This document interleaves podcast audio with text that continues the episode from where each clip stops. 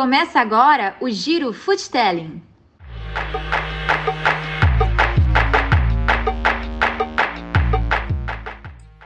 Olá, olá, muito bem-vindo ao Foodtelling Histórias do Futebol. Eu sou Gabriel Davi e hoje temos o Giro Foodtelling falando sobre a volta das oitavas de final da Copa do Brasil e os brasileiros na Sul-Americana. Bora lá!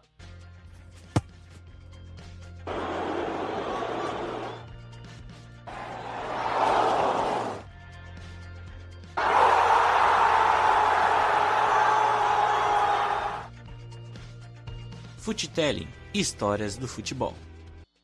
Começando pela Sul-Americana. São Paulo e Lanús. Quando a bola rolou no Morumbi, parecia que o Lanús era quem tinha perdido o primeiro jogo e precisava do resultado. A postura de buscar o jogo do time argentino, inclusive, foi premiada rapidamente com um gol de fora da área de De La Vega, após saída de bola errada de Tietê.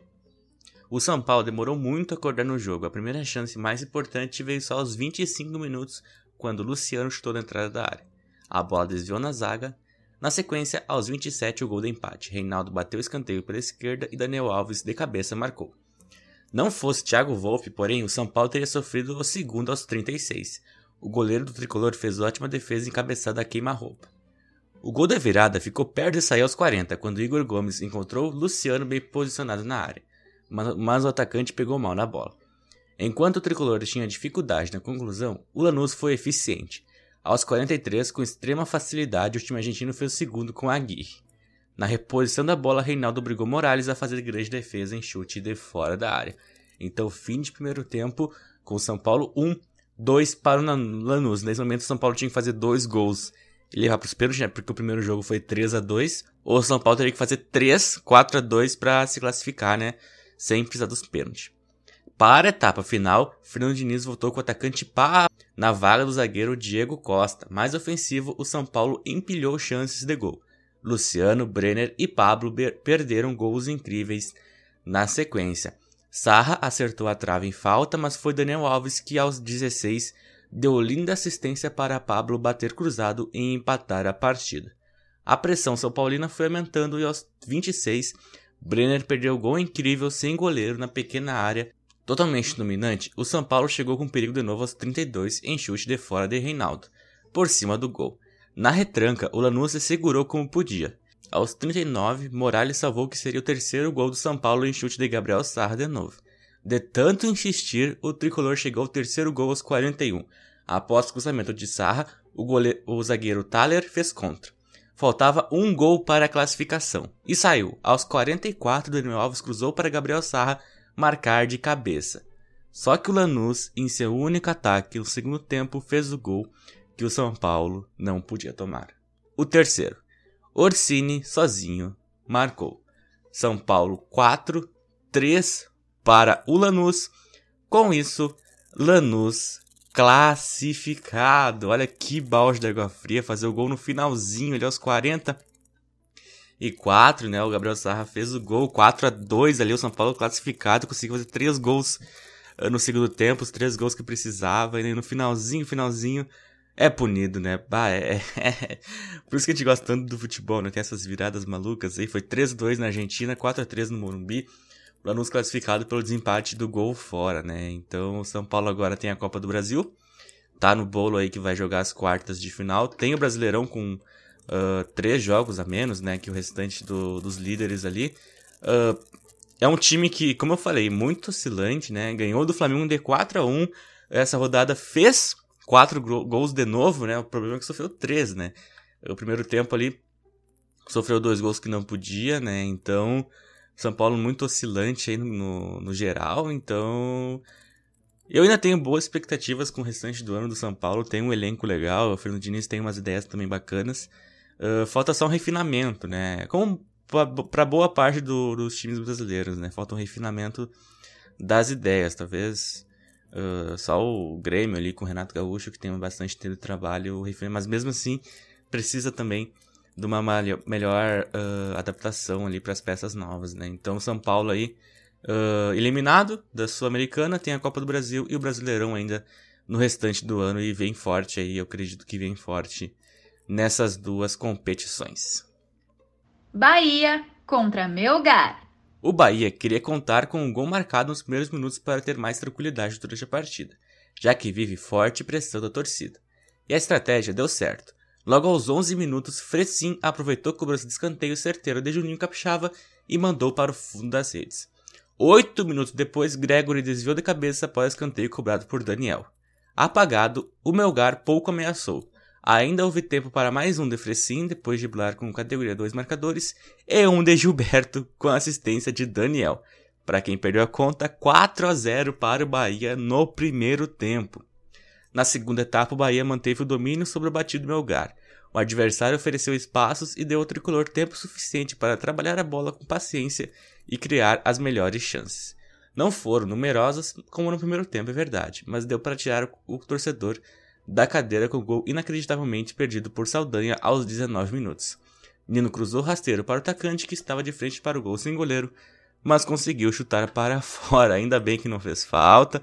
Uh, 4 a 0 para o Bahia. O Melgar ganhou né, na, no primeiro jogo por 1 a 0 então o Bahia respondeu aí com 4 a 0 na Fonte Nova, totalmente dominado o time do Melgar, né? Só fazendo aqui o Lanús, né, que eliminou São Paulo, vai enfrentar o Bolívar. E o Bahia vai enfrentar o União Santa Fé, o time que eliminou o Atlético Mineiro, né, lá na, nas fases, na primeira fase.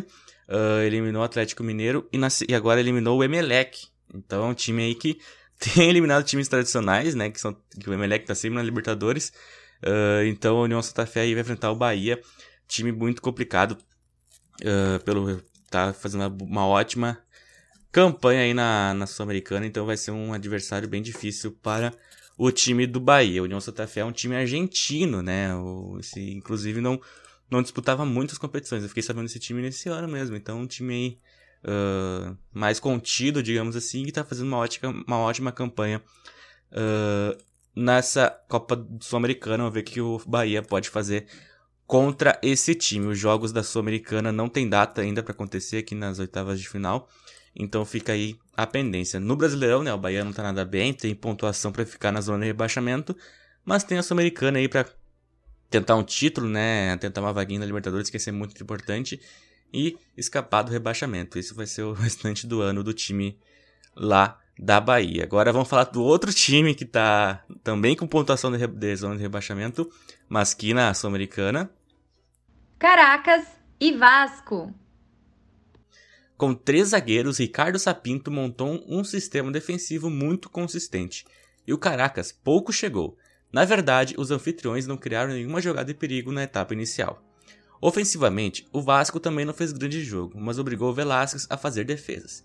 Primeiro em chute de fora de Benítez, depois em finalização de Carlinhos, que recebeu ótimo passe de Pikachu. Thiago Reis teve gol acertadamente anulado na etapa. Para o segundo tempo, o Vasco começou com bela jogada de Neto Borges que deu drible desconcertante Ferreira e cruzou para Carlinhos que estava em ótimas condições. O camisa 26, porém, isolou. Aos 18, o único lance de perigo do rival, mas Blanco parou em ótima defesa de Miguel. Três minutos depois, Vila Nueva tomou o segundo amarelo após falta em Carlinhos e foi expulso. A superioridade numérica, porém, não fez o Vasco ir para cima do adversário. No fim do jogo, Pikachu e Ribamar perderam boas chances, mas o empate foi suficiente para os cariocas, porque venceram né, aqui no Brasil por 1 a 0 então 0 a 0 lá na Venezuela contra o Caracas foi de bom tamanho. O Vasco agora enfrenta o Defensa e Justiça, né? O Defensa e Justiça que estava no grupo do Santos, né? Inclusive foi eliminado da Libertadores, no, no grupo do Santos da Libertadores, né?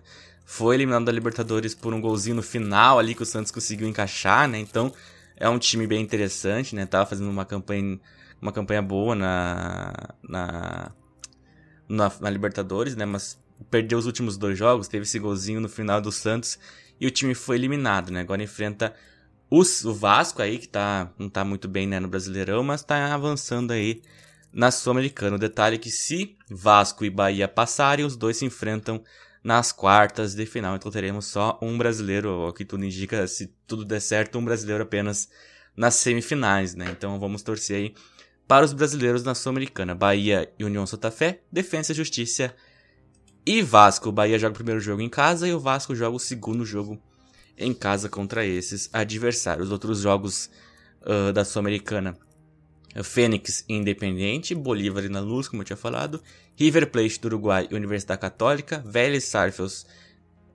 contra Deportivo Cali, Bahia União Santa Fé, Defesa Justiça e Vasco, o Júnior Barranquilha e União na Carreira, Coquimbo Unido e Sport Huancayo. Esses dois times nunca ouvi falar, mas estão aí na Sul-Americana nas oitavas de final da competição. Muito bem, esses foram os brasileiros na Sul-Americana. Bora para a Copa do Brasil.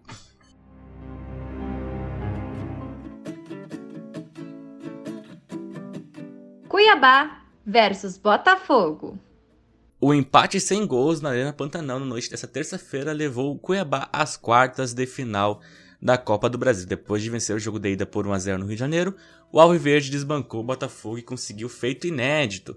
Os cariocas tiveram mais posse de bola e quase o triplo de finalizações, mas não transformou o volume em gols. Então, muito bem, o Cuiabá classificado para as quartas de final da Copa do Brasil, o time que está muito bem no Campeonato Brasileiro Série B, né? Tá na segunda colocação com 36 pontos, né?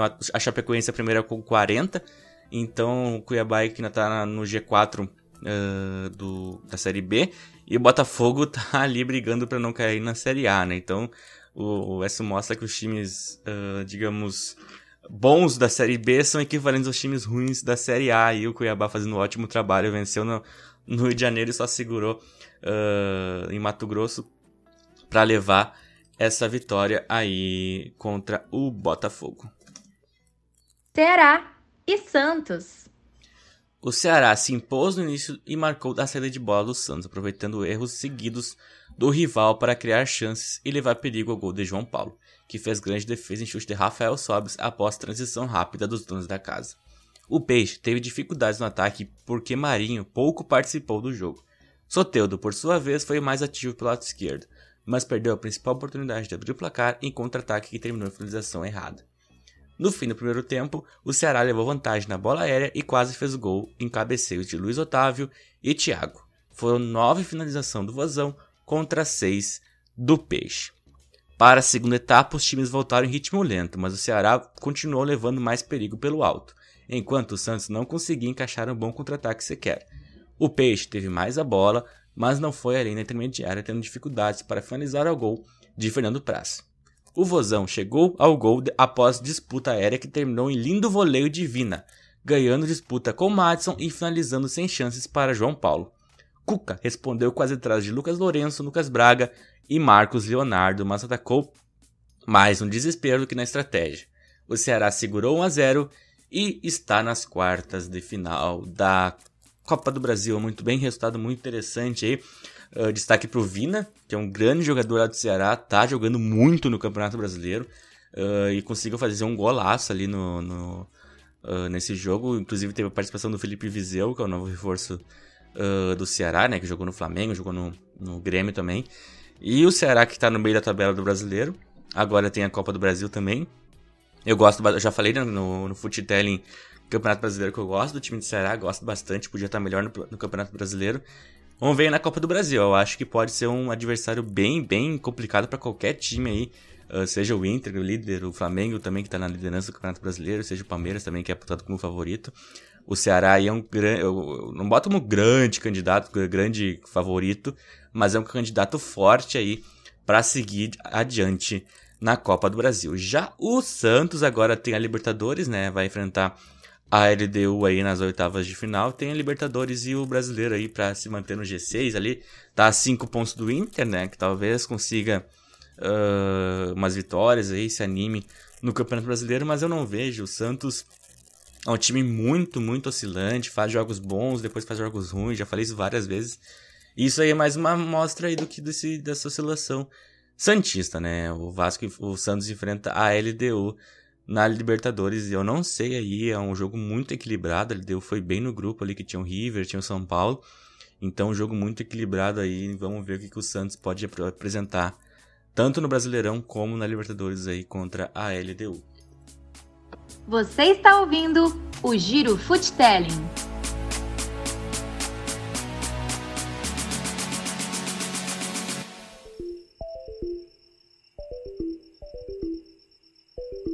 Flamengo e Atlético Paranaense. O Flamengo venceu o Atlético nessa quarta-feira no jogo de volta das oitavas de final da Copa do Brasil.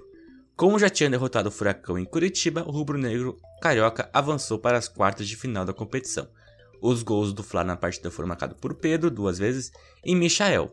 Eric e Bisoli diminuíram para o Atlético Paranaense. Então, Flamengo 3, 2 Atlético Paranaense, né? O Flamengo na liderança, dividindo a liderança do brasileiro com o Inter, vai enfrentar uh, o Racing pela Libertadores e agora está nas, nas quartas de final da Copa do Brasil, né? Junto com o, o Grêmio, junto com o Inter, junto com o Palmeiras, são os times aí que disputam uh, as três competições, né? Uh, tem um elenco bacana para isso. O Pedro tá gastando a bola. O Pedro não está, como eu já falei. Já falei isso. As coisas aqui que eu falo às vezes se repetem porque são verdades universais e que acontece. Daí eu, uh, eu falo, acontece de novo, eu falo de novo porque tem que falar. O Pedro não está na, na seleção brasileira é um pecado muito grande. Então, o Tite aí tem que se ligar. Ok, que ele não quer desfalcar muito o Flamengo, né? Já tem o Rodrigo Caio, tem o Everton Ribeiro. Mas mesmo assim, o Pedro é muito, muito importante para o Flamengo e seria muito interessante ver ele na, na camisa da seleção brasileira, né? Então fica aí o, o destaque uh, para esse jogador. E o Atlético Paranaense, agora falando um pouquinho do, do time eliminado, tá muito mal no Campeonato Brasileiro, né? Vice-lanterna com 16 pontos. Ah, o Atlético. Atlético, é, uh, na vice-lanterna com 16 pontos, vai enfrentar o River Plate na Libertadores, agora já foi eliminado da Copa do Brasil. Não vejo coisas boas no horizonte do Atlético Paranaense, está 11 jogos sem ganhar. Então, alerta ligado no máximo lá no Paraná com, com isso, porque uh, precisa de uma reação, né? São 11 jogos sem vencer, 3 empates e 8 derrotas nesse, nesse, nesses jogos aí. Então, uh, o Atlético tem que começar a vencer, tem que começar a se ligar, porque alerta máximo ligado lá no Paraná uh, ah, 16 pontos no, no, brasileiro, 3 pontos de sair da zona de rebaixamento, né? Porque tá bem embolada essa situação. Mas não vejo o Atlético eliminando o River. O River é grande favorito para passar. E na, nem no Campeonato Brasileiro brigar para não cair, né? O Atlético que nos últimos anos estava no topo aí do, futebol brasileiro, ganhou a Copa do Brasil, ganhou a Sul-Americana, uh, figurava né, entre os grandes times do Brasileirão, agora vive um momento muito, muito complicado aí para uh, pro restante da temporada, né? Vamos observar aí o Atlético Paranaense. América Mineiro e Corinthians. Apesar da vantagem do jogo de ida 1 a 0, o América Mineiro começou o jogo mostrando que não ficaria com uma postura reativa e tomou conta das primeiras ações. O Timão até teve mais posse de bola com o passar dos minutos, 55 a 45 após 45 minutos, mas o Coelho teve uma, um jogo mais vertical e enfileirou em finalizações. Fora, foram 10 contra apenas 3 corintianas. A melhor chance saiu em chute de Giovanni de fora da área, que exigiu uma boa defesa de, Car de Cássio. De Cássio. Uma das esperanças do timão, Casares teve que ser substituído aos 32 minutos e Veraldo foi a escolha do técnico Wagner Mancini. No segundo tempo, o técnico do Corinthians trocou dois dos seus volantes, lançando Gabriel em cantígio e tentando ao mesmo tempo equilibrar a marcação e melhorar o passe em profundidade. O jogo ficou mais aberto com chances dos dois lados. O Timão abriu o placar com Fagner de pênalti sofrido por Matheus Davó e marcado após o VAR. O América, porém, continuou tentando o resultado no tempo normal e quase marcou após erro de Everaldo e chute de Ademir que Fagner salvou. Depois, uma bola na mão de Lucas Piton, que estava de costas na jogada, gerou marcação do pênalti. Rodolfo cobrou, Cássio quase pegou, mas não evitou o empate. O Timão pressionou no fim, mas sem sucesso. América Mineiro 1, 1 para o Corinthians.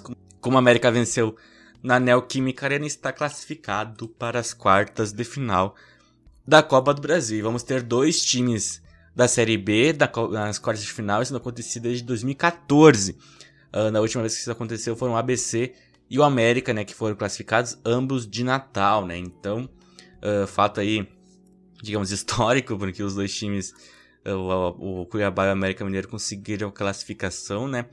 Uh, os dois times estão muito bem no, no, na Série B, né? Como destaquei, o Cuiabá tem 36 pontos, o América Mineiro tem 35, né? São, estão aí a, o Cuiabá 4 e o América Mineiro 5 pontos da liderança. O Juventude fecha o G4 com 31, né? A Ponte Preta ali em quinto tem 30.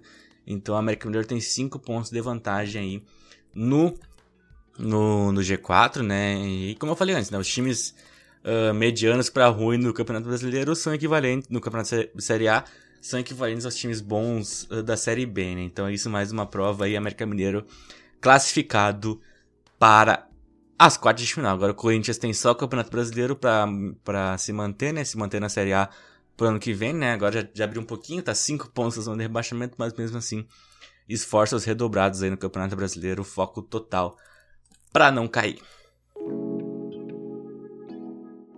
Palmeiras versus RB Bragantino. A vantagem que já era boa para o Palmeiras ficou ainda mais confortável depois da primeira etapa. O time alviverde, que teve Abel Ferreira no banco de reservas, controlou bem o jogo e só viu Everton ser exigido uma vez logo no começo da partida. Com três atacantes, o Verdão contou mais uma vez com a assistência de Matheus Vinha para abrir o placar. O Uruguai cruzou, a bola passou por Luiz Adriano e Gabriel Veron, que entrou no lugar de Wesley, marcou. Os últimos 45 minutos foram até certo ponto arrastados, com o Palmeiras mantendo a posse de bola e o Bragantino mostrando pouca força para reagir.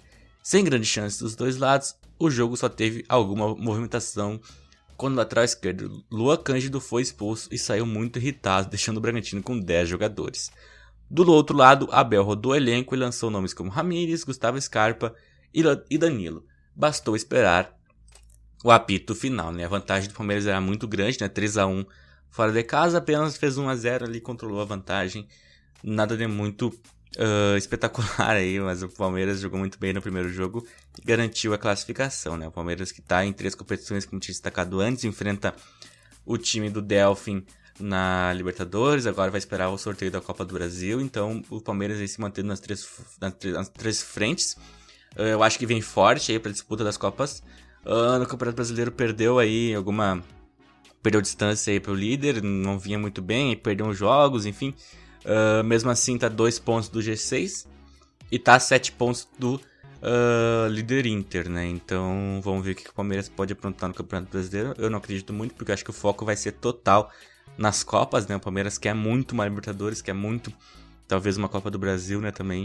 Uh, então o Palmeiras aí vai ter foco total uh, nas Copas do Brasil, imagino eu, né? Assim como o Grêmio também. Então, vamos aí agora fazer os classificados são os seguintes, né? São Paulo, Palmeiras, Flamengo, Inter, Grêmio, Ceará, Cuiabá e América Mineiro. O sorteio uh, é hoje, às 11h30, e os jogos já são nas próximas duas semanas, né? Então tem sorteio hoje, já tem jogo quarta, já tem jogo na próxima semana, né? Então Vamos fazer um sorteio fake aqui, já, já ali os papelzinhos, ó, os papelzinhos aqui.